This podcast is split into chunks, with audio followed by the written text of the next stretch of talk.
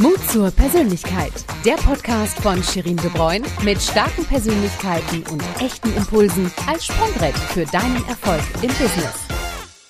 Schön, dass ihr eingeschaltet habt und diesmal stelle ich euch meinen Talkast so vor, wie es die Nachrichten sicherlich auch tun würden. Passt auf. Heute begrüßen wir den Professor für Marketing an der Ludwig-Maximilians-Universität München und Associate Professor an der Babes Bolai Universität Cluj, Rumänien. Sein Forschungsschwerpunkt liegt auf der Verbesserung multivariater Analysemethoden zum besseren Verständnis des Konsumentenverhaltens. Seine Forschungsergebnisse wurden in führenden internationalen Fachzeitschriften veröffentlicht und mit mehr als 150.000 Zitierungen gehören seine Publikationen zu den meistzitierten in den sozialen Wissenschaften. Wissenschaften.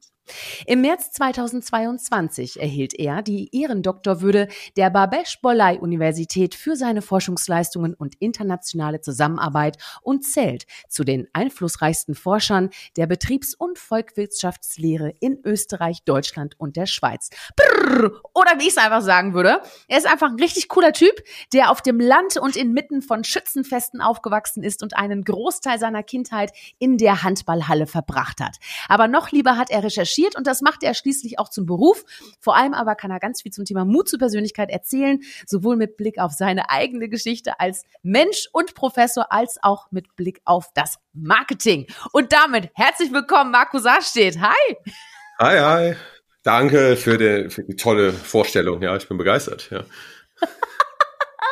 Großartig. Ich musste mir den Spaß draus machen, weißt du, weil äh, unser Gespräch wird ja wird ja höchst persönlich werden und äh, und ja, deine Vita, die man so im Internet findet, äh, die ist dann doch immer sehr sehr fachlich. Es ist unglaublich schwer, äh, Persönliches über dich herauszufinden und ich freue mich darüber, dass du das heute mal ändern möchtest. ja, mal schauen, liegt ja ein bisschen an dir, ja, ob dir das auch gelingt, mir das zu entlocken. Aber klar, ja, deswegen sind wir hier. Ich freue mich, ja.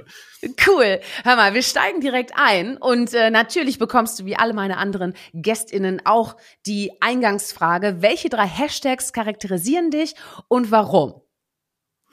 Äh, ja, gut, also äh, als erstes mal äh, natürlich Forscher. Nach der Ansage muss das ja kommen, ja.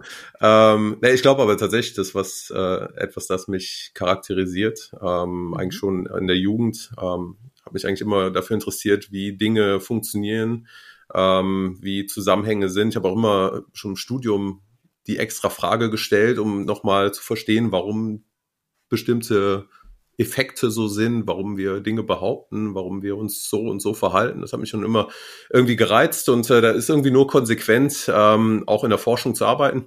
Auch wenn ich das selber für mich äh, relativ spät erkannt habe, beziehungsweise es haben eigentlich eher andere Leute für mich erkannt und äh, mhm. haben mich auf diese, diesen Weg gesetzt und äh, ja, da bin ich jetzt. Ja, mhm. das wäre das erste Hashtag. Zweite ist Bewegung. Ähm, mhm. Bewegung in eigentlich mehrerlei Hinsicht. Ähm, einerseits beweglich im Kopf bleiben, was Konzepte, was Wissen angeht, immer wieder dazulernen, äh, neugierig sein. Ähm, das andere ist auch so bewegen nach draußen, also Wissen transferieren oder meine ich nicht nur gegenüber Studierenden, sondern halt eben auch Praxistransfer, also Wissenschaftstransfer in die Praxis. Ähm, und das letzte ist einfach was physisches, ja, äh, bewegen, äh, laufen. Ich, ich bin also echt passionierter Läufer. Ich werde echt super, super nervös, wenn ich ein paar Tage nicht laufen kann. ähm, da wollte ich mich echt nicht erleben und ähm, das brauche ich einfach irgendwie, um abzuschalten, um auch meine Gedanken zu sortieren, ähm, um ein bisschen bei mir zu sein. Ähm, das mhm. zweite Hashtag.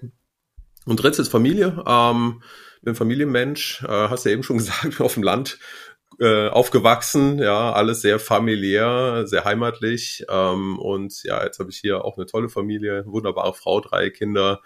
Und äh, ist immer was los, ja, hängt mit Bewegung auch zusammen, ist immer was los, ähm, aber genauso muss sein, wuselig und äh, sehr abwechslungsreich. Ja, insofern Familie. Schön.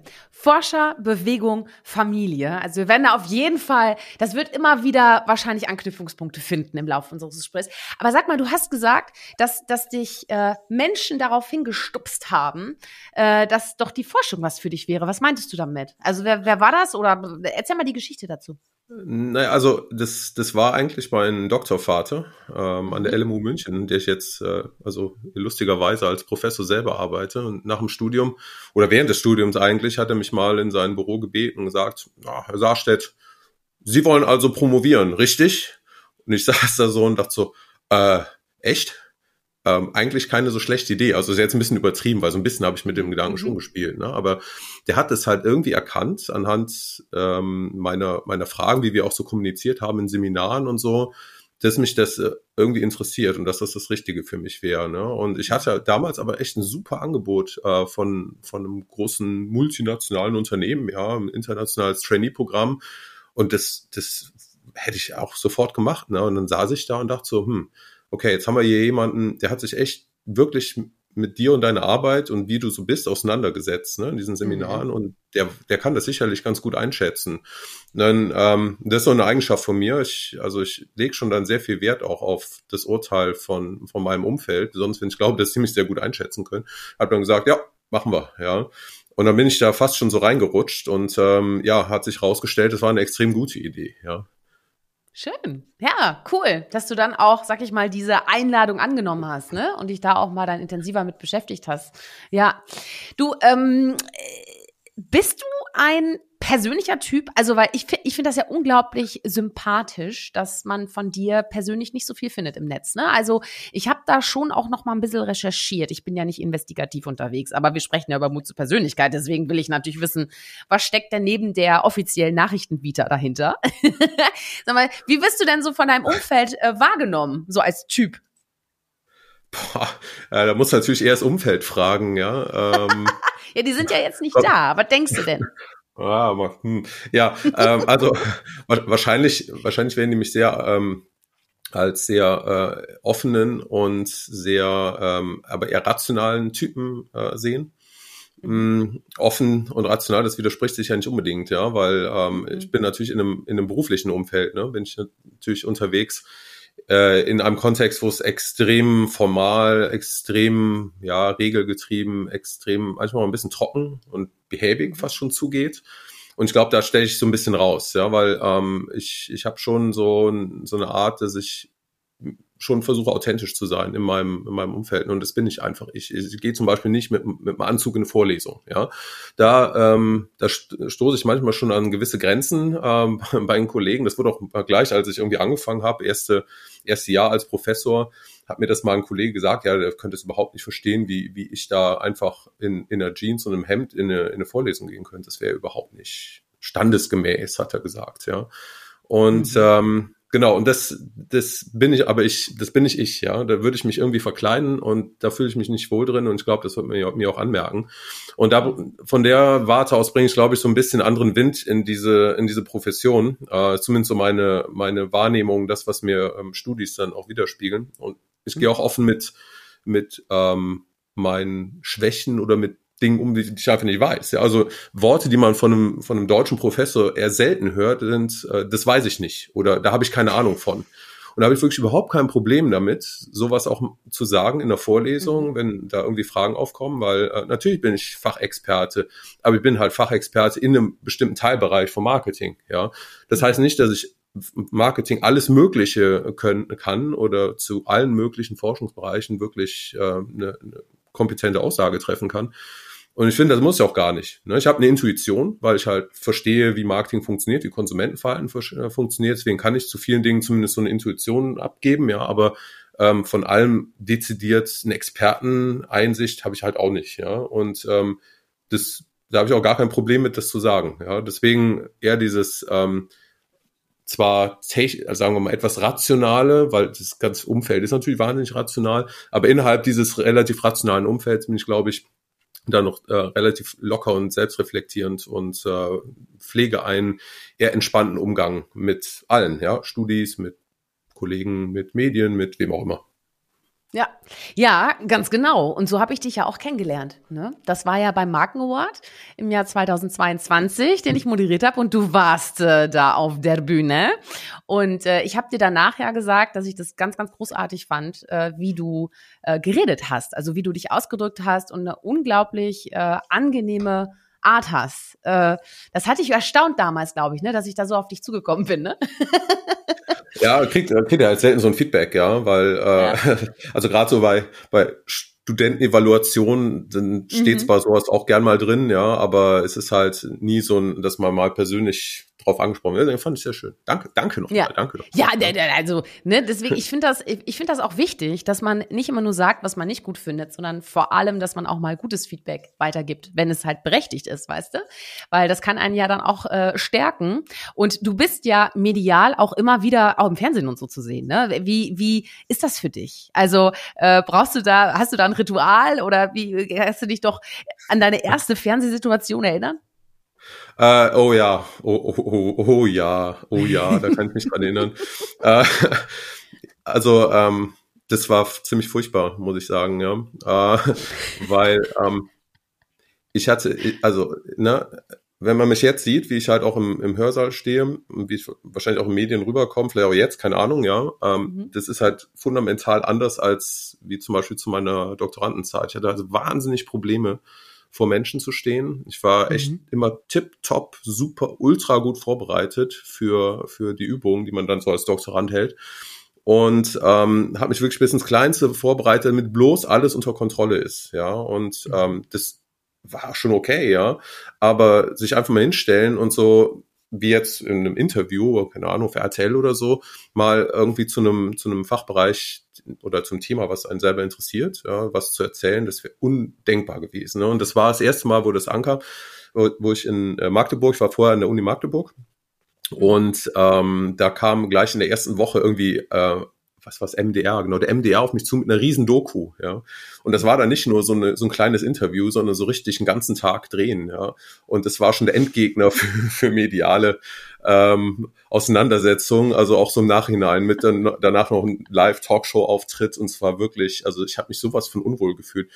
Vielleicht war es gar nicht so schlecht, ja, aber ich habe mir das nicht nochmal angeschaut und dachte so, nee, komm, das, das, da hast du dich nicht so gut gefühlt, das hat man dir sicher angemerkt, da musst du irgendwie dran arbeiten. Ne? Und das hat sich dann über die Zeit so entwickelt, auch in Vorlesungen. Ähm, man fühlt sich dann einfach immer wohler in seiner Haut und man lernt mhm. dazu, immer, immer dazu lernen, immer versuchen, ein bisschen besser zu werden. Ähm, und ähm, dafür muss man aber natürlich auch kritisch mit sich umgehen ja, und sagen, hm, war halt jetzt mal nix. Ja. ja. Und würdest du sagen, du bist jetzt immer noch so nervös wie früher oder geht's? Nee, jetzt geht's. Also äh, gibt natürlich ja. schon Situationen, wo ich so sage, ja, also da habe ich schon ordentlichen Respekt vor, mhm.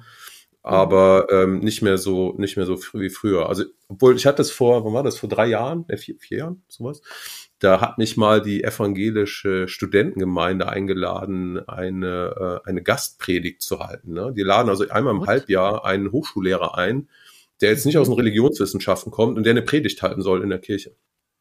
Und ich dachte mir so, das ist mal cool, ja, weil also ich bin schon auch praktizierender Christ, ja, ich bin auch gläubig mhm. und ähm, bin jetzt aber nicht der total passionierte Kirchengänger, ja, also, Aha. aber ich fand das schon eine, eine schöne Sache und ähm, Mann, was hatte ich da einen Respekt vor. das war echt krass, ja. ja, ja. Weil ähm, das war dann in der Kirche, wo auch, auch Luther gepredigt hat, in Magdeburg. Und die Aufgabe war irgendwie eine ähm, eine Bibelstelle so zu interpretieren, dass die in meine eigene Forschung irgendwie reinpasst. Ne? Und ich meine, ich mache halt Marketingforschung und Statistikforschung, ja. Wie, wie mhm. in aller Welt schaffst du da so einen mhm. Bogen zu schlagen? Und es war echt richtig, richtig cool, ja. Aber da hatte ich vielleicht echt einen Respekt vor, ja. Also da war ich super ja, nervös. Ja. Also, stehst du da und das ja diese ganze Architektur von dieser Kirche, du bist ja so klein da vorne, ja. Du bist ja mhm. die kleinste Wurst mhm. überhaupt, wenn du da da auf den Treppenstufen stehst und dann hast du einfach diese hunderte von Leuten vor dir und alle gucken dich an und alles ist ganz ruhig und dann muss das erste Wort in, diese, in dieses riesen Kirchenschiff reinsprechen. Das war also Wahnsinn, ja. Wow. Deswegen, also hat man, mhm. du, du, merkst ja, ich bin da noch immer begeistert von, aber da hatte ich echt einen riesen Respekt vor, ja. Und ja. Ähm, mal gucken, was noch so kommt, ja. Mal sehen. Spannend. Ja, du bist ja, also du, du, ich habe ja schon gesagt, eine 150.000 Zitation. Also du schreibst einfach ja auch sehr, sehr viel. Du bist ja auch Kolumnist ne, bei Absatzwirtschaft. Ähm, an dieser Stelle herzliche Grüße an Christa, an die Chefredaktion. Äh, Christa ja. war auch schon bei mir im Podcast, deswegen an dieser Stelle einen kleinen Querverweis. Also wer da mal reinhören möchte, auch eine ganz, ganz großartige Frau. Ähm, aber zurück zu dir. Wo kommst du denn eigentlich her? Weil ich habe das am Anfang, habe ich ja schon gesagt, ähm, vom Land und du hast viel auf Schützen Schützenfesten verbracht und so. Erzähl mal ein bisschen, so, deine Wurzel. Ja, also ich, ich komme aus NRW ähm, und aus der Gegend von Gummersbach. Aber gleich den nächsten Querverweis zum Fabian Kienbaum ziehen, ne, der ja letztens äh, auch da war.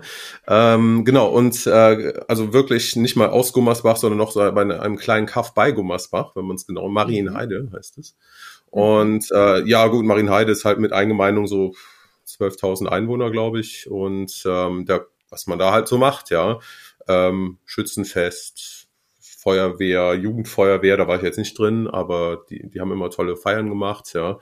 Äh, und Handball, Hand, Handball, Handball, Handball, Handball, ja. Hast ja eben schon gesagt, ähm, Großteil meiner Jugend in der Handballhalle verbracht, stimmt tatsächlich. Mhm, mh. ähm, ja, aber für eine Profikarriere hat es dann doch nicht gereicht. Ganz knapp. Hättest du denn ja. überhaupt eine Profikarriere machen wollen im Handball? Nee. Hättest du das, hättest das nee. machen wollen? Nee, oder? Nee, nee, nee, nee, nee. Das ist, da, da, da reicht ein Blick auf die, äh, auf die Profis dann so mit, mit 30, Ende 30. Die sind alle kaputt, ja.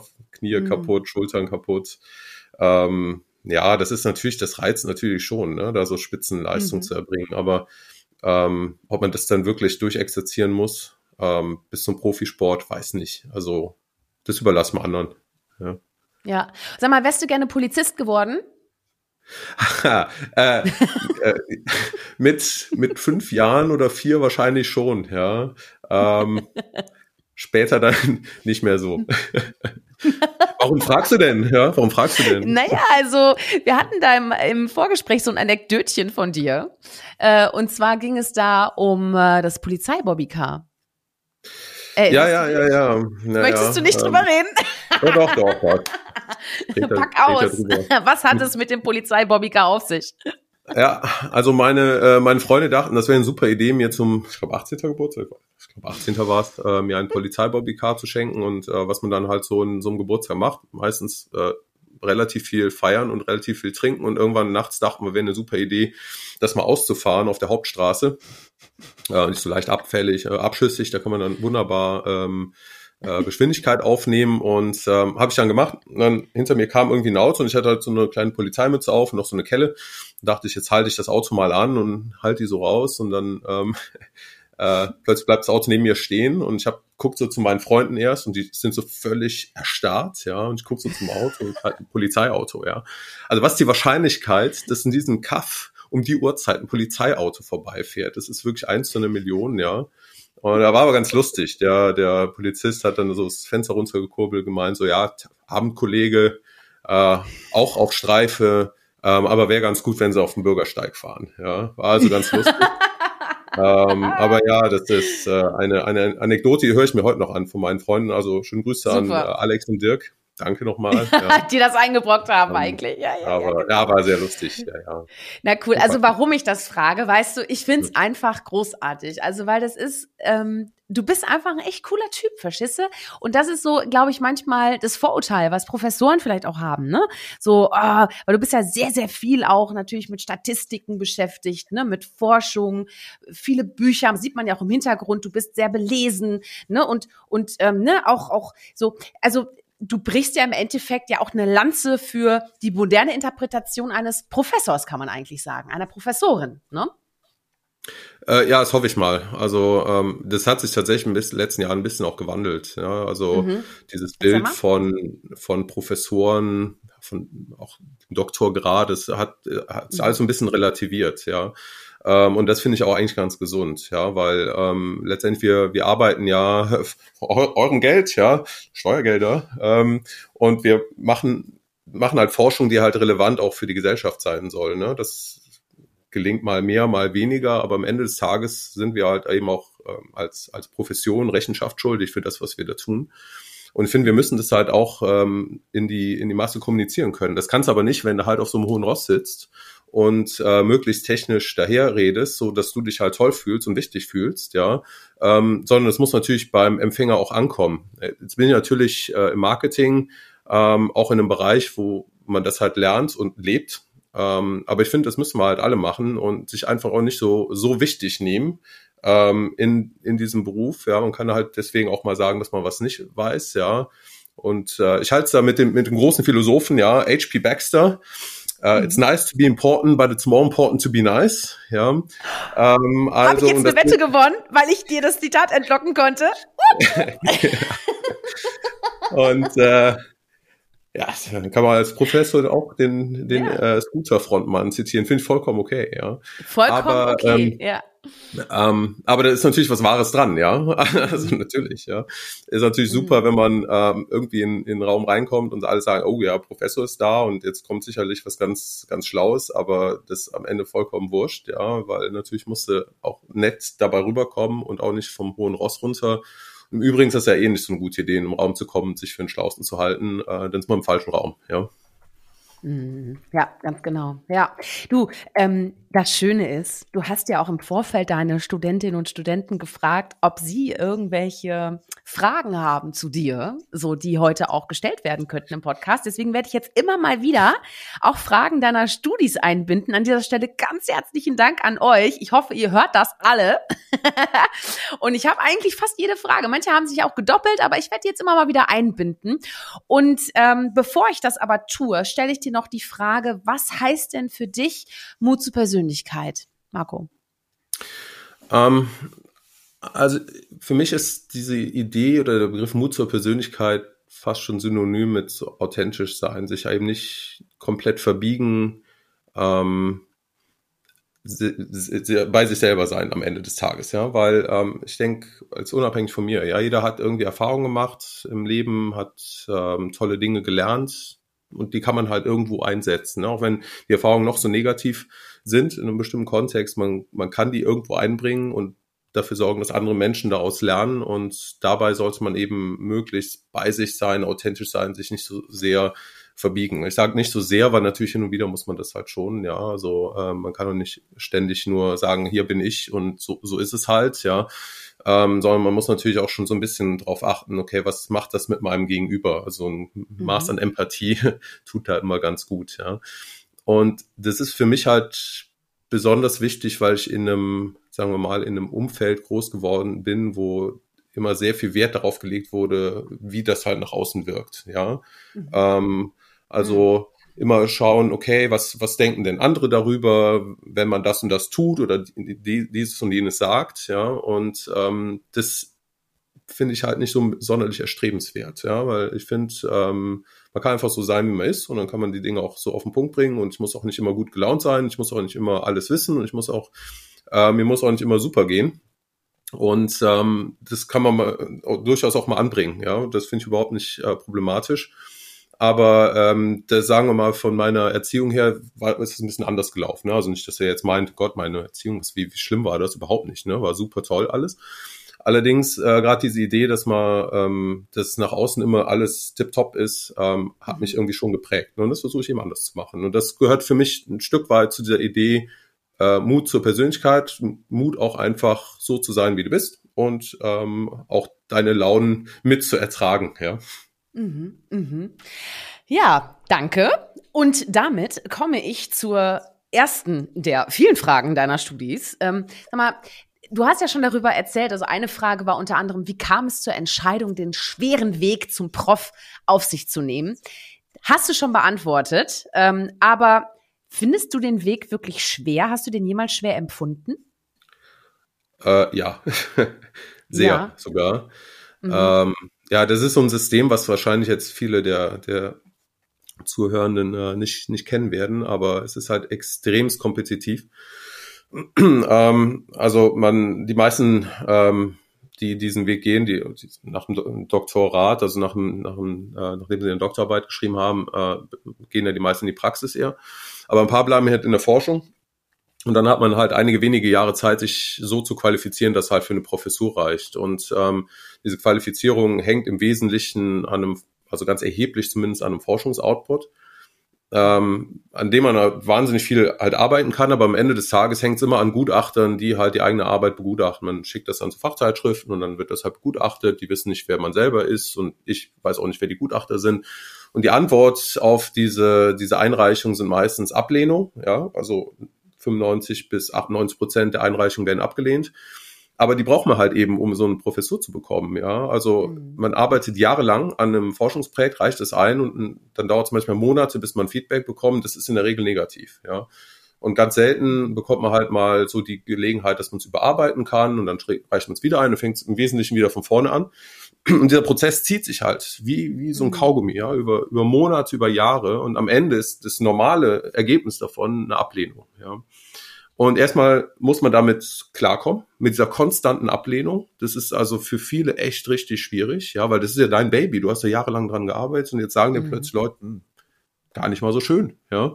Damit muss man erstmal klarkommen. Mhm. Und äh, dann hat man eigentlich auch nur wenige Jahre Zeit, da durchzukommen, weil nach, nach äh, sechs Jahren ist man dann in diesem System äh, an einem Punkt, wo man halt einfach nicht mehr äh, an der Uni angestellt sein kann. Und das heißt, man hat einen sehr beschränkten Zeitraum, in dem man wirklich, sagen wir mal, marktreif ist. Und ähm, da kommen halt erstmal wenige hin. Und dann mhm. gibt's halt auch sehr wenige äh, Stellen. Ja, also in meinem Fachbereich würde ich sagen, gibt's so pro Jahr so zwischen zwei, drei, vielleicht mal vier Ausschreibungen, auf die sich dann halt 60 bis 100 Leute bewerben. Und das ist also extrem kompetitiv. Und die meisten schmeißen es halt hin ähm, oder gehen ins Ausland. Ja, also es ist wirklich ein harter Weg, ja. Und ähm, das habe ich total unterschätzt, muss ich sagen, ja, als mhm. damit angefangen habe. Ähm, und das hat es bei mir auch richtig körperlich äh, bemerkbar gemacht. Ja. Es hat also wirklich, ähm, also wirklich so, so Stresssyndrome, so ständige Magenschleimhautentzündungen und so. Und ich habe das gar nicht damit in Verbindung gebracht. Aber an dem mhm. Tag, als ich meine Ernennungsurkunde in der Hand hielt, war es weg. Ja, war das weg. Ach, war echt auch so, hör auf den Körper, ja. Da habe ich halt ganz viel über mich auch gelernt. Ähm, mhm. Ähm, so vordergründig glaubst du, du kannst das alles leisten und es geht schon, es ist halt anstrengend, klar, aber der Körper sagt einem dann doch, irgendwann ist genug. Ja, und da ja. hätte ich vielleicht ein bisschen früher mal drauf hören sollen damals, ja. Mhm. Ja. Ja, also was, was viele deiner Studis und auch ich dich fragen möchte, ist, was hat dich denn motiviert, immer weiterzumachen, gerade in diesem kompetitiven Feld der ständigen Ablehnung? Äh, was, was treibt dich da an? Äh, es ist einfach die Neugierde, ehrlich gesagt, ja. Also wenn es jetzt um Forschung geht, dann ist die Neugierde, weil ähm, ich bin wirklich originär daran interessiert, diese Dinge zu verstehen ne, und ähm, weiterzuentwickeln. Äh, wie funktioniert das? Ähm, kann ich es irgendwie auch so übersetzen, dass es andere verwenden können? Das ist ein ganz großer Teil meiner Forschung geht, geht auch darum, äh, so eine Art Facilitator zu sein, also ähm, andere Forscherinnen in die Lage zu versetzen, diese manchmal recht komplizierten Dinge auch anzuwenden. Ne? Das ist also ein ganz großer äh, Bereich. Und da ist es einfach so, da kriegst du unheimlich viel positives Feedback. Also wenn ich auf Konferenzen bin, Workshops gebe oder so, dann kommen halt also kommt nicht wahnsinnig viel, aber kommen viele Forscher auf mich zu und sagen, hey, das ist echt super, vielen Dank, ja, oder schreiben Danksagung irgendwie, nachdem sie ihre Diss eingereicht haben oder benennen einen in der Diss im Vorwort als, als Dank und so. Das ist echt also diese Anerkennung ist wirklich toll. Ja, das macht wirklich Freude. Und ähm, da, da merkst du, deine Arbeit hat halt einen Impact. Am Ende geht's ja bei allen darum, ja, hast, hast du irgendwie einen Impact irgendwo, ja, und jeder kann den halt mhm. für sich unterschiedlich definieren.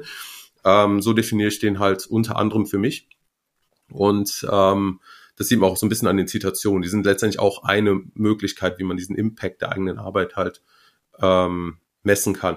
Aber Forschung ist halt das eine, äh, Lehre ist das andere und ähm, Lehre ist halt auch super toll, ja, mit, mit Studierenden arbeiten, ähm, sich von denen auch inspirieren lassen, ähm, mit denen diskutieren und auch sich challengen lassen. Das ist einfach echt toll. Ja, ich meine, wer hat denn eigentlich das Glück, in einem Umfeld zu arbeiten, wo man ständig von der nachfolgenden Generation ähm, Feedback bekommt, wo man mit denen gemeinsam arbeiten kann und immer an, an den neuesten Konzepten hängt. Ähm, das glaube ich ist relativ einmalig, ja, mhm. ähm, an so einer Uni und mit so einer Professur. muss sich aber eben auch darauf einlassen können, das ist eben die Sache. Und dazu gibt es eine Frage der Studis, nämlich äh, wie begeistert man denn als Prof seine Studis? Worauf kommt es äh, heute in der Bildung deiner Meinung nach an? Eieiei, das ist schwierig schwierig. Aber wenn ich das alles so gut wüsste, wie man alle immer so gut begeistern kann, dann äh, das wäre toll, ja. Aber das gelingt halt mal mehr oder weniger gut. Kommt sehr auf den Con Content, also auf den Inhalt drauf an. Mhm. Ne? Ich habe halt zum Beispiel eine Vorlesung, um, da geht es um Konsumentenverhalten. Das ist halt total plastisch. Ne? Da erzähle ich halt über ähm, Konzepte und Theorien, die kann halt jeder irgendwie nachvollziehen, weil du versetzt dich so in die Lage von jemandem, der gerade im Supermarkt ist und irgendwas einkauft dann, dann siehst halt irgendwie verschiedene Lichteinflüsse und Düfte und Geräusche und so. Und das alles funktioniert dann irgendwie zusammen. Und wenn ich darüber was erzähle und Beispiele bringe, dann, dann können sich da die, die äh, Zuhörerinnen ganz gut reinversetzen. Aber wenn ich was über statistische Methoden erzähle, dann ist das halt ungemein schwieriger. Und ähm, da ist das mit der Begeisterung, sagen wir mal, ein bisschen durchwachsen, ja. Da kannst du natürlich immer äh, gute Beispiele bringen. Ähm, das halt sehen, okay, das ist halt relevant irgendwie in der Praxis, aber am Ende des Tages halt nochmal Statistik. Ja. Ähm, mhm. also ich glaube, gute Lehre, Begeisterung schaffst du dann, indem du ähm, einfach einen guten Vortragsstil hast und halt praxisnah bist, also ständig Beispiele bringst und so diese Frage, das Why should I care, ja, ähm, die darf eigentlich nicht so richtig aufkommen oder die muss irgendwie immer beantwortet werden in jeder Vorlesung. Warum ist das jetzt relevant für mich? Ja, mhm, äh, ja. ist das jetzt nur irgendwie eine geistige Übung, ja, die halt sich mal irgendwelche Forscher ausgedacht haben, ohne jede Relevanz für die re reale Welt? Oder ist es halt was, was ich auch tatsächlich später mal, wenn auch nicht in dieser Form, aber irgendwie anders in meinem Alltag verwenden kann? Mm, ja, ja, ja. Und jetzt will ich auf jeden Fall mal einmal fachlicher einsteigen, ähm, denn ich, äh, ganz ehrlich, das wäre äh, total bekloppt, wenn ich das nicht machen würde und dich mal ein bisschen ausquetschen würde, was das Marketing heute und in Zukunft angeht. Ähm, welche Rolle spielt denn Mut zur Persönlichkeit für das Marketing? Oh, äh, große, ja, und das, ähm, das haben wir gerade in den letzten Jahren gesehen. Ne? Die, also gerade was Markenmanagement angeht, ist halt diese Frage nach Purpose, nach mhm. einer Haltung, ist er absolut zentral geworden. Ähm, von, von Unternehmen, von Marken wird halt heute erwartet, dass sie halt eine bestimmte Haltung einnehmen gegenüber großen wirtschaftlichen, gesellschaftlichen Fragestellungen wie Nachhaltigkeit, wie Gleichberechtigung und, und dergleichen. Und wir sehen das natürlich immer wieder, wenn Unternehmen das eben nicht tun, ja. Oder wenn sie es tun und dafür halt auch wirklich gefeiert werden, zu Recht. Ja, denken wir an Patagonia zum Beispiel als mhm. Unternehmen, die halt äh, ganz klar sagen, okay, also ehrlich, kauft unsere Sachen nicht, ihr könnt euren Kram halt reparieren ähm, und damit halt ein, ein Gegenpol zu Fast Fashion setzen, ja. Ich meine, wie toll ist das, ja, als Marke, wenn du sowas machst. Und das wird aber auch immer mehr eingefordert. Also gerade von den von der jüngeren Generation, auch nicht von allen natürlich, ja, aber sehen doch immer mehr diese ähm, diesen diese Notwendigkeit von Unternehmen halt auch eine klare Kante zu zeigen, ja, gegenüber hm solchen Fragestellungen. Deswegen, Persönlichkeit ist genauso da. Eine, eine Marke hat auch eine Persönlichkeit und ähm, das gilt da genauso, eben nicht so wischiwaschi, sondern halt eine klare Position beziehen. Wie hat sich denn so das Marketing in den letzten Jahren äh, verändert? Also spürst du da auch vielleicht in deinen Forschungen ähm, da neuen, neuen Wind? Ja, ja, auf jeden Fall. Also äh, Marketing war halt bis vor ein paar Jahrzehnten mittlerweile war es halt Werbung im Wesentlichen. Es ist auch noch immer im Kopf vieler, ja. Was mhm. ist Marketing, Werbung? Im Übrigen mache ich immer so eine An äh, Abfrage ähm, am Anfang meiner ersten Vorlesung zu Marketing. Was, was verbindet ihr mit Marketing? Dann haben wir da so eine Word Cloud, ja, und es ist immer Werbung als größtes, immer noch, ja. Äh, ist auch ein Teil von Marketing, keine Frage, aber ähm, es geht halt hier vielmehr darum, ähm, die, das Unternehmen halt so auszurichten, dass es halt eben nicht am Markt vorbei produziert. Ja, also erstmal zu fragen, was will denn überhaupt der Konsument?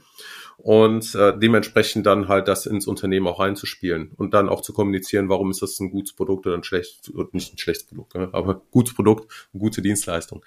Äh, was sich in den letzten Jahren geändert hat, Marketing halt viel dynamischer, viel schneller geworden ist. Ne? Also diese Zeit mhm. von Ex-Listen und äh, Papier von links nach rechts schieben sind vorbei. Wir sind halt alle datengetrieben, haben deswegen also wirklich sehr, sehr gutes, äh, gute Einblicke ins Konsumentenverhalten und in die Bedürfnisse, äh, Stichwort äh, Machine Learning, äh, KI. Und das hat Marketing wesentlich mitgeprägt, würde ich sagen, weil wir immer ein Feld waren, was halt sehr datenintensiv ist. Ähm, also Daten waren immer ein Riesenthema im Marketing. Und das kommt uns jetzt so ein bisschen zugute, weil jetzt haben wir halt einen Haufen Daten von Konsumenten und können die halt dementsprechend auch auswerten.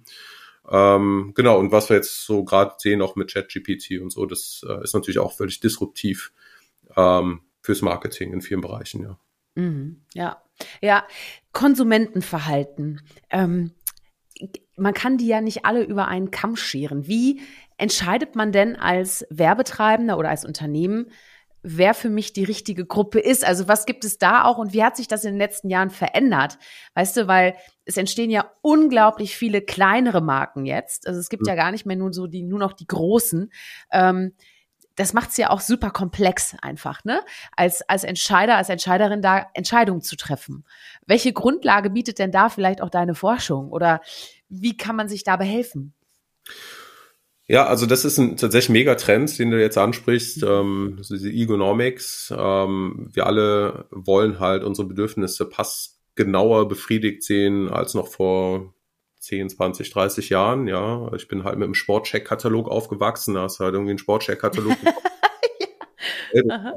Später kam das Zeug dann an, meistens irgendwie falsch, ja. Und dann mhm. hast du wieder geschickt. Also hat es gerne mal ein Jahr gedauert, bis das T-Shirt in der richtigen Größe hat. Das ist völlig undenkbar natürlich heute.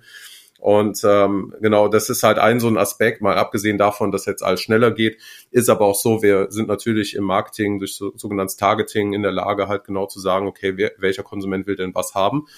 Und das hat mhm. sich dann immer mehr ausgefräst, dass es jetzt immer mehr Marken gibt, die halt sehr spezielle Zielgruppen passgenau ansprechen. Ja, das ist mhm. äh, das ist eine tolle Sache, ähm, auch für kleinere Unternehmen, die können dann einfach sagen, okay, wir werden in der Nische groß aber ist natürlich für den Konsumenten auch schwierig, weil äh, wir ist halt völlig überladen mit, äh, mit Angeboten, noch mehr als eh schon.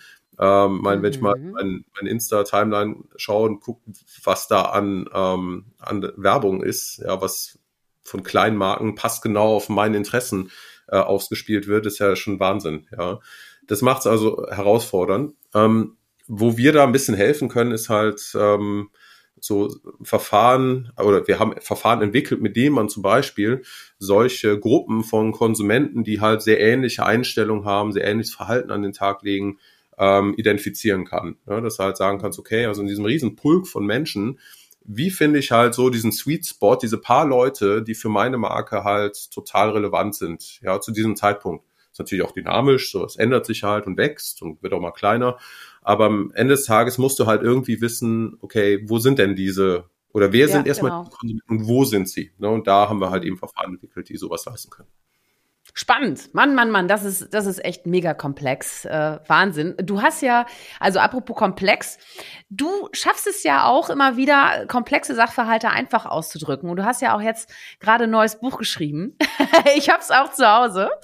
Und äh, daran erkennt man deinen Humor, finde ich auch immer ganz gut. Und das heißt optimiertes Babymanagement, den Elternalltag mit betriebswirtschaftlichen Methoden perfektionieren. Was steckt dahinter? Äh, ja, das war ein, ein nicht so ganz so ernst gemeintes Projekt. ja, man muss es mittlerweile dazu sagen, ja, weil äh, egal, gleich dazu mehr. Ähm, aber ja, das war tatsächlich für einen ähm, äh, für ein befreundetes Pärchen, einen Nachwuchs bekommen und Trauzeugin hat halt irgendwie Beiträge gesucht und ähm, für so ein kleines Heftchen, was sie halt anlässlich der Geburt dem Paar geben wollten.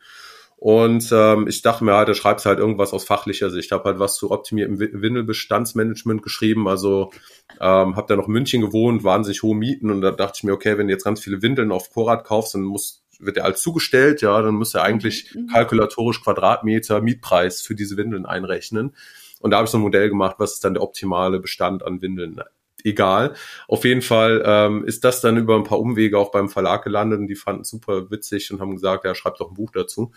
Und ähm, das hat, war dann so eine Idee, das heißt dann so gereift über Jahre und habe immer mal wieder ein bisschen geschrieben und irgendwann kam das Büchlein mhm. dann raus.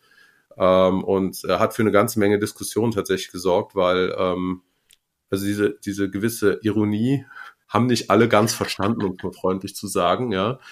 Ich wurde dann da angefeindet, ja, in, in sozialen Medien, nee. ähm, wegen man, es wäre ihr Rabenvater und jetzt die, die Kapitalisten übernehmen jetzt auch die letzte Bastion der Menschlichkeit. Und einer hat mich angerufen, mir, mir entgegengeschrien, er, er hofft für mich, dass ich Gott in meinem Leben noch finden werde und so. Also war wirklich, ähm, war wirklich oh, ganz schön harsch. Ja.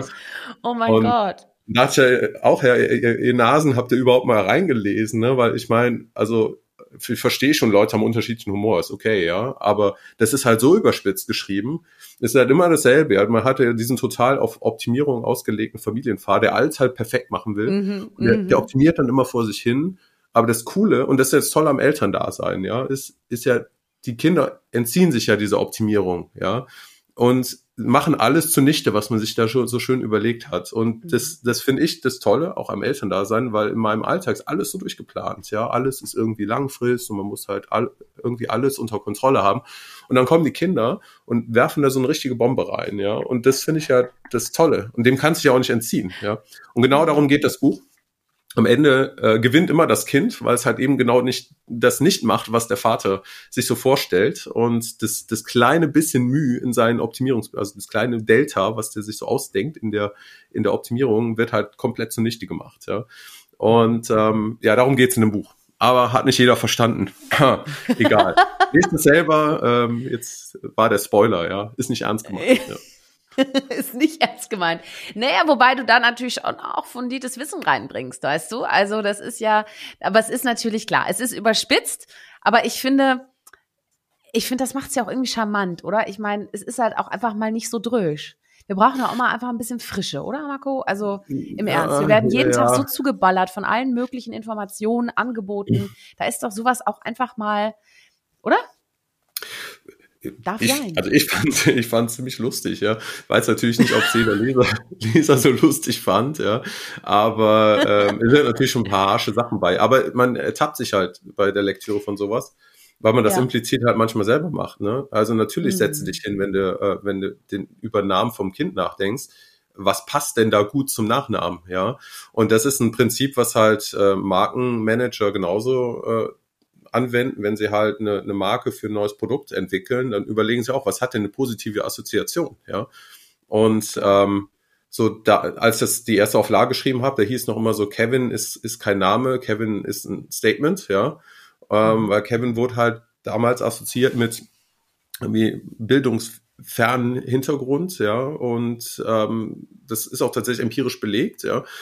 ähm, da hat man halt äh, Lehrer gefragt, und die würden auch alle ihr Kind nicht Kevin nennen und haben auch, äh, also Kevin bei gleichem Ab Abgabe einer gleichen Leistung hat halt schlechte Noten bekommen. Ja. Sorry an alle oh. Kevins draußen, ne? Ich, ich war es oh nicht. Ja. Aber ja, das kann man halt, sich aber in ähm, heutigen Zeiten auch nicht mehr erlauben, sowas. Äh, ne? ja. Nee, kann man sich überhaupt Zum nicht Glück. erlauben. Ist auch, Zum ganz, Glück. ist auch wirklich ganz, ja. ganz furchtbar, ja. Aber ähm, letztendlich solche Überlegungen und vielleicht nicht so konkret, ja, das beschäftigt natürlich Eltern, ja. Und ja, natürlich. Über, ja, klar. Dann hast du natürlich äh, irgendwelche Verfahren so oder Prinzipien und Routinen und das ist nichts anderes, als man Markenmanagement letztendlich anwendet, ja. Insofern. Ja, ja. Ja, also man kann es ja mal durchblättern, ne? Und sag mal, von wem bekommst du denn das härteste Feedback? Das härteste Feedback, äh, oh, sowieso von meinen Kindern, ja. Klar, ja, oder? Die sind, ja. Die sind gnadenlos, ja. wie, wie erklärst ja. du denen denn, was du tust? Hast du den äh, schon mal so ja, das ist tatsächlich ein bisschen schwierig. Also die, äh, die im Wesentlichen sage ich ihnen immer, ich bin wie ein Lehrer. Ähm, nur mhm. die, die Schüler sind ein bisschen älter und ein paar mehr. Und, ähm, und dann verstehen sie es so einigermaßen. Das mit dem Forschen haben sie noch nicht so ganz verstanden. Hm, wobei ich jetzt letztens bei meiner Tochter in der, in der Schulklasse mal war und ich habe was über Supermärkte erzählt. Und ah. äh, da habe ich dann so ein bisschen was über Lichteinflüsse und Düfte und sowas erzählt. Und ähm, mhm. das, ähm, genau, das, da, da konnte, glaube ich, dann so ein bisschen nachvollziehen, was wir so machen, ja. Aber es ist schwierig tatsächlich, ja.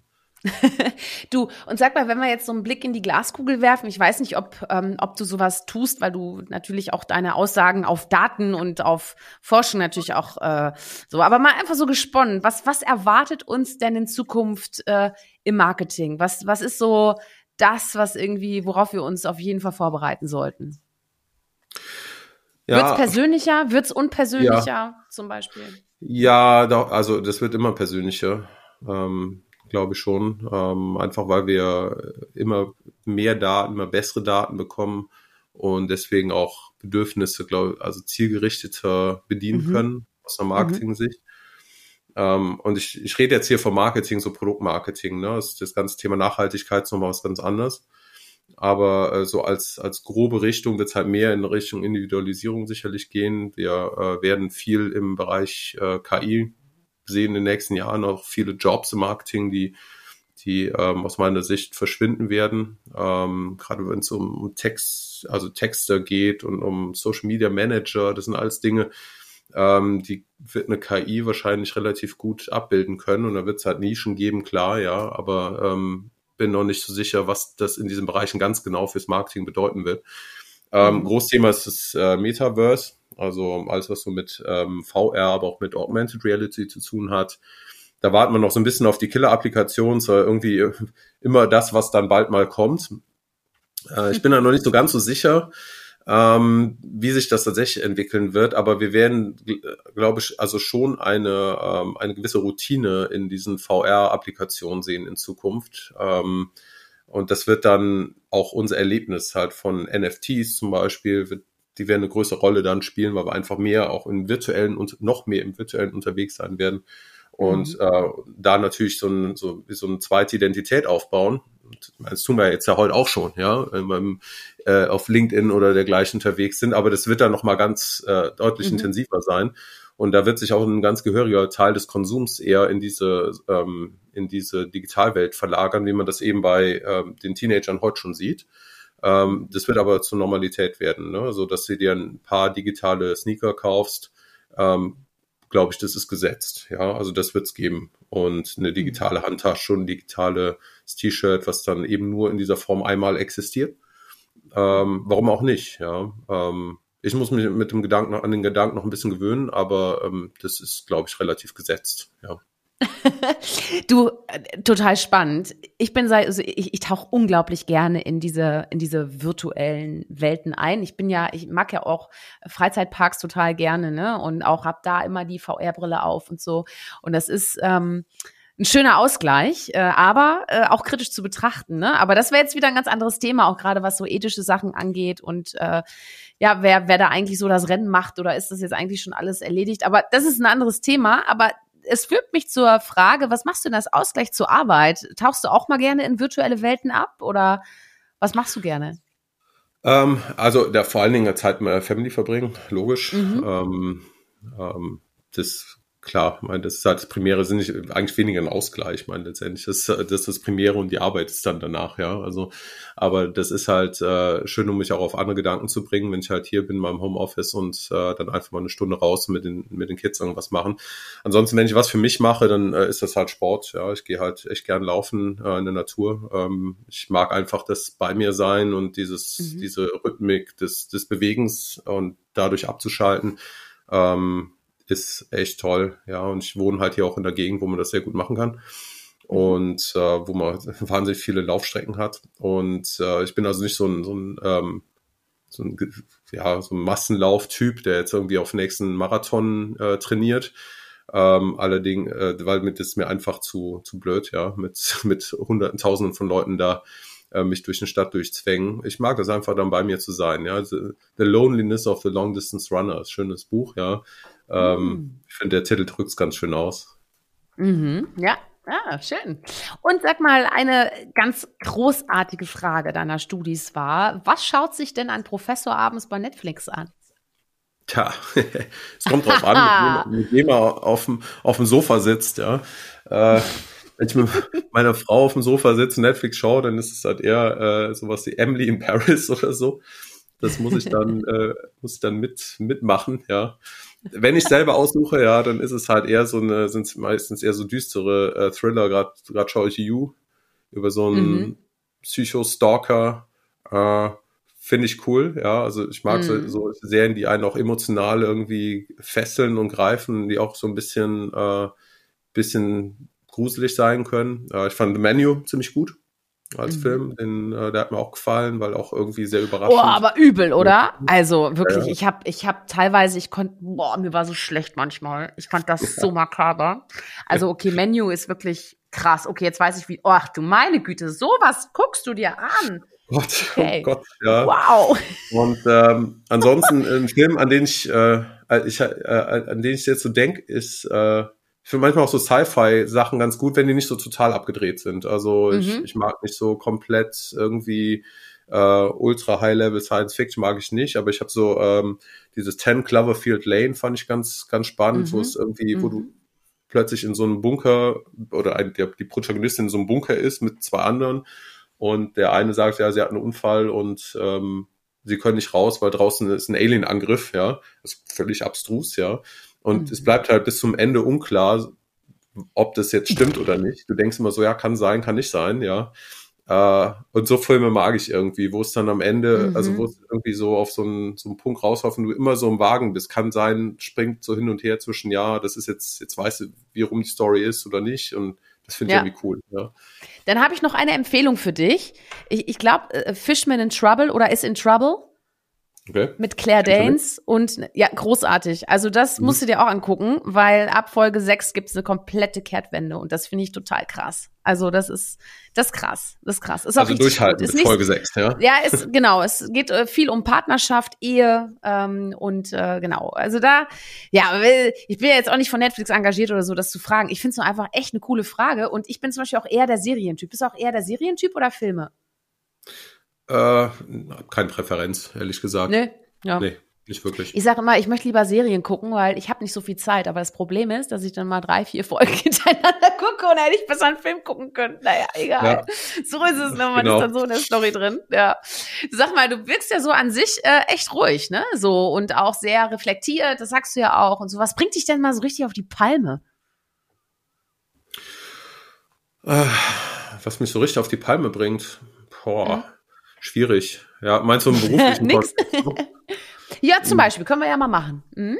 Ja. Ähm, ja, also ich, was, was ich halt echt überhaupt nicht mag, ist, wenn, ähm, wenn du halt so 0,0 ernst genommen wirst von, von deinem Gegenüber in einer, in einer Diskussion. Ja, also das mhm. finde ich einfach so respektlos, weil ich finde, ähm, egal wie jetzt mein, der Kontext ist, in dem ich arbeite, ja, ähm, ich, ich gestehe eben zu, dass er mir irgendwas Spannendes beitragen kann. Ja, also sagen wir in der Praxis, ich rede also unheimlich gerne mit Praktikern zum Beispiel, finde ich immer wahnsinnig toll, weil ich lerne da unheimlich viel. Ja, was er aber nicht ab kann, ist, wenn ich irgendwie so dargestellt werde, als ja, ja, sie da in, der, in einem, diesem ähm, Elfenbeinturm und sie haben doch eh keine Ahnung, wie das hier so läuft und so und wie man so so hm. weggewatscht wird von wegen qua Position. Ja, das finde ich irgendwie echt wenig respektvoll, weil ähm, ich finde einen freundlichen Umgang und Respekt für die Leistung des anderen ist immer wichtig, ja.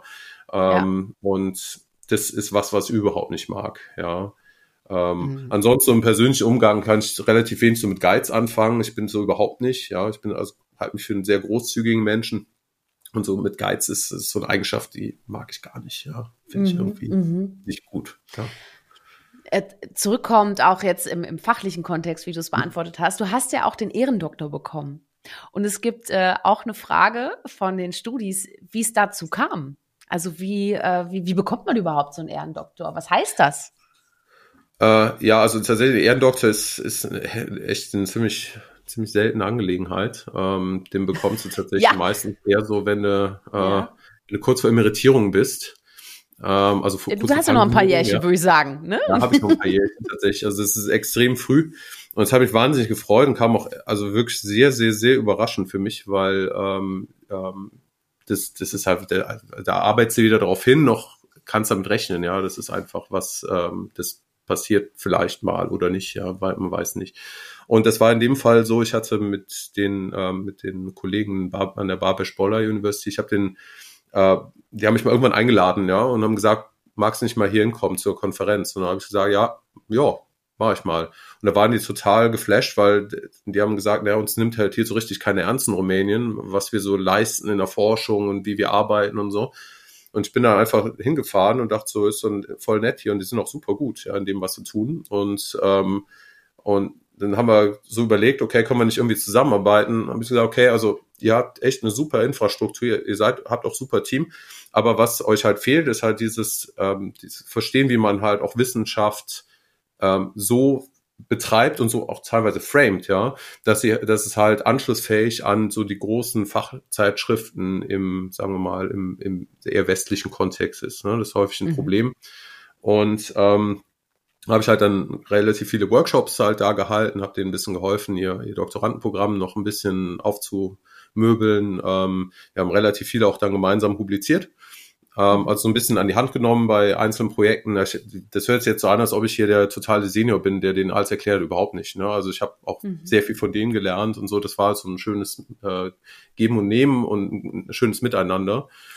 Und ähm, genau, und daraufhin haben die dann irgendwann gesagt, okay, das wollen wir irgendwie anerkennen und haben mir diesen, diesen Ehrendoktor verliehen. Und äh, das war jetzt einerseits wegen dieser äh, Zusammenarbeit, engen Zusammenarbeit mit denen, aber ansonsten wegen der dem, des Forschungsoutputs, diese 150.000 Zitate, die jetzt wahrscheinlich dem selbst einem geneigten Leser nicht relativ viel sagen werden, das ist schon, schon ziemlich viel. Also sehr viel, mhm. ja.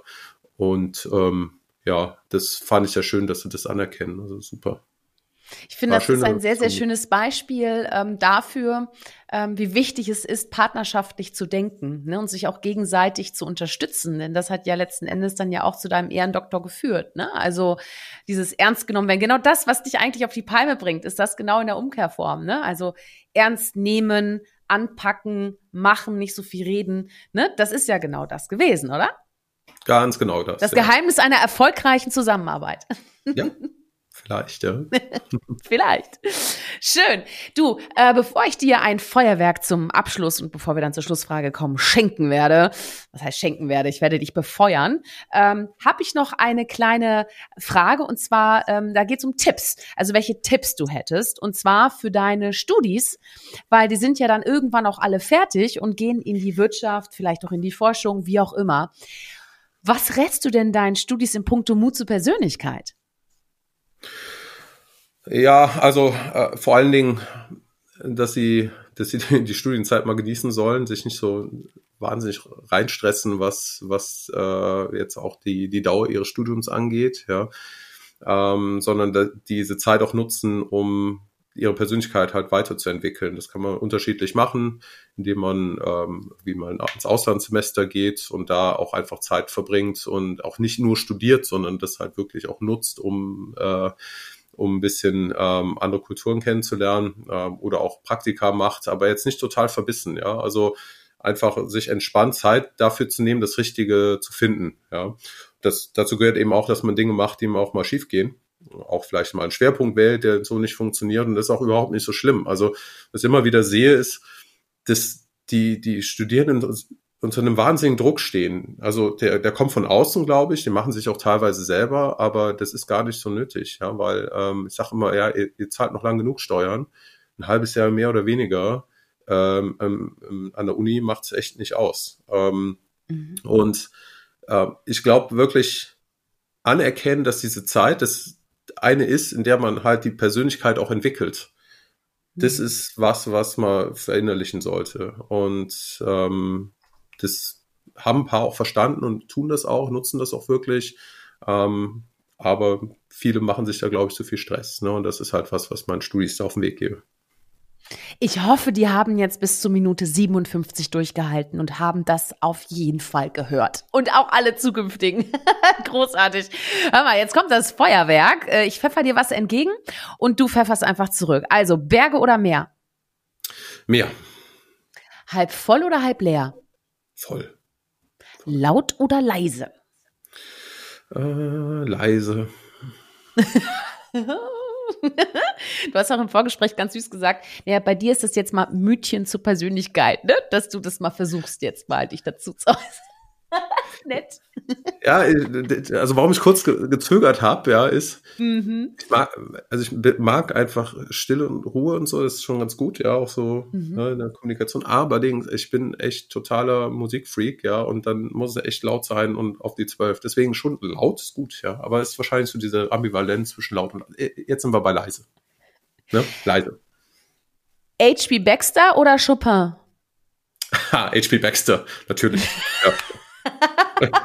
Apropos Hardcore-Musik, sag mal, was, was hörst denn du so?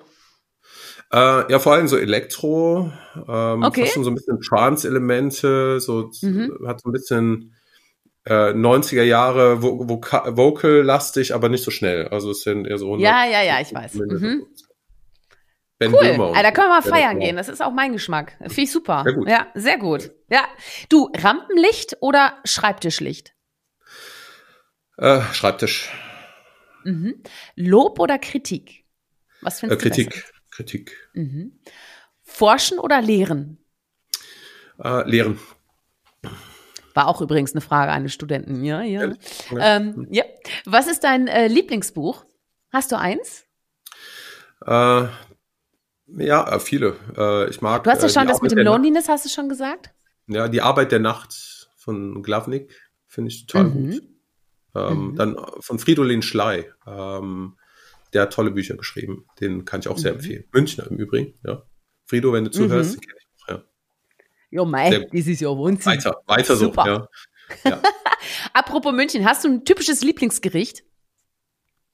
Äh, ja, jetzt hast du mich ja schon ein bisschen geprimed auf München, ja. Da würde ich halt sagen, äh, ein Münchner Schnitzel, ja. Münchner Schnitzel mag ich. Aber ich bin eher so ein Salattyp. Okay, Münchner okay. Schnitzel ist super, ja. Aber ich, sonst ein, ja, Mhm. Salat ist, ich mag Salat sehr gut. Sehr gerne, ja. Sehr gut. Äh, immer schön frisch, ne? Good food, good mood, sagt man ja auch so Mhm. schön, ne? Was ist denn dein Lieblingsdrink von dir, auf den du dich mal gerne einladen lässt? Zum Beispiel auch von mir. Ähm, ja, wahrscheinlich ein, äh, aktuell, weil ich gerade wieder sehr viel Sport mache, trinke ich keinen Alkohol, äh, Ipanema, finde ich super, Mhm. ja, so ein, so ein, äh, so ein Virgin Cocktail, spitze. Da kann ich mich Was ist denn da drin in so einem Ipanema? Äh, ich- Ähm, das ist so Ginger Ale mit, mit Ah, Traubenzucker und ähm, äh, Limetten. Mm, Schön süß frisch. säuerlich, lecker. Ja, Frisch. Und jetzt vor allem kommt ja bald wieder der Frühling, weißt du? Und dann gehen wir raus und trinken einen leckeren Ipanema. Da freue ich mich drauf. Wenn wir da dich besuchen. Schön. Und damit ähm, Feuerwerk äh, abgehakt. Und wir kommen zur Schlussfrage. Und die liegt mir persönlich ganz besonders am Herzen. Ähm, denn die Frage ist natürlich auch nach dem Warum. Warum überhaupt das Ganze? Warum braucht unsere Welt Mut zur Persönlichkeit, Marco? Also unsere Welt braucht Mut zur Persönlichkeit, weil die Herausforderungen immer größer werden und die Strömungen in der Gesellschaft auch immer polarisierender und wir brauchen einfach Persönlichkeiten, die das, die es schaffen, diese Herausforderungen anzupacken und diese Strömungen irgendwie wieder zu vereinen. Ja, also es ist halt was, was mir, was mir schon Sorge bereitet, wenn ich halt sehe, wie, wie diskutiert wird, sei es nicht nur in, in sozialen Medien, sondern auch in den, in den äh, althergebrachten, ja, klassischen Medien. Und es geht halt irgendwie nur darum, zu polarisieren und möglichst viel Mhm. Krawall zu machen. Und ich glaube, es braucht einfach Persönlichkeiten, die das halt schaffen, diese, diese ähm, Pole wieder irgendwie zusammenzubringen. Ja? Ähm, dafür braucht es authentisches Auftreten einerseits. Ja, ich glaube, wir brauchen weniger auch so einen Politiker-Typ, der so Larifari da irgendwie rum äh, lamentiert, sondern auch jemanden, der authentisch klare Position bezieht, aber dabei halt empathisch ist. Ja. Ähm, das ist so eine Art von Persönlichkeit, wie wir sie, glaube ich, mehr benötigen aktuell in so einem gesellschaftlichen Diskurs. Vielen Dank, Marco. Ich bedanke mich für das Gespräch, für all die Impulse, auch für die Einblicke, die persönlichen Einblicke, die du jetzt, glaube ich, in der Premiere hier äh, hast loswerden können. Vielen Dank. Ich konnte dir doch so Danke auch, einiges ja. entlocken, würde ich sagen. Ich bin mal ganz gespannt, was auch deine Studis als Feedback geben. Deswegen äh, macht das auf jeden Fall. Geht da auf jeden Fall auf ihn zu. Hast du noch irgendeine Frage? Liegt dir noch irgendwas auf dem Herzen oder war das für dich auch eigentlich ganz rund, das Ganze? Das war sehr rund, vor allen Dingen, weil ich äh, H.P. Baxter zitieren durfte. Insofern ist alles gut. Alles wurde Da gesagt. hast, du dein, damit. da hast du doch wirklich den Rahmen noch gesucht, wo du das machen kannst. Ne? Ich freue mich, dass, du's, dass du meinen Rahmen gewählt hast. Das ist super. Und an dieser Stelle, Marco, nochmal Dankeschön und euch natürlich auch. Vielen, vielen Dank fürs Zuhören. Ähm, ja, die nächste Portion Mut zur Persönlichkeit wartet schon wieder auf euch. Aber lasst es jetzt erstmal sacken. Blättert vielleicht mal durch die Bücher durch. Wir werden ja auch zu dieser Folge wieder einen Blogartikel verfassen wo ihr auch nochmal Zitate nachlesen könnt. Auch die Buchtipps werden da alle stehen. Und äh, ja, und wer es noch nicht weiß, es gibt ja nicht nur das Ganze hier als Podcast zum Hören, sondern auch zum Sehen auf YouTube. Also einfach mal nach Mut zur Persönlichkeit suchen und finden. Und in diesem Sinne, seid mutig, zeigt Persönlichkeit. Eure Shirin.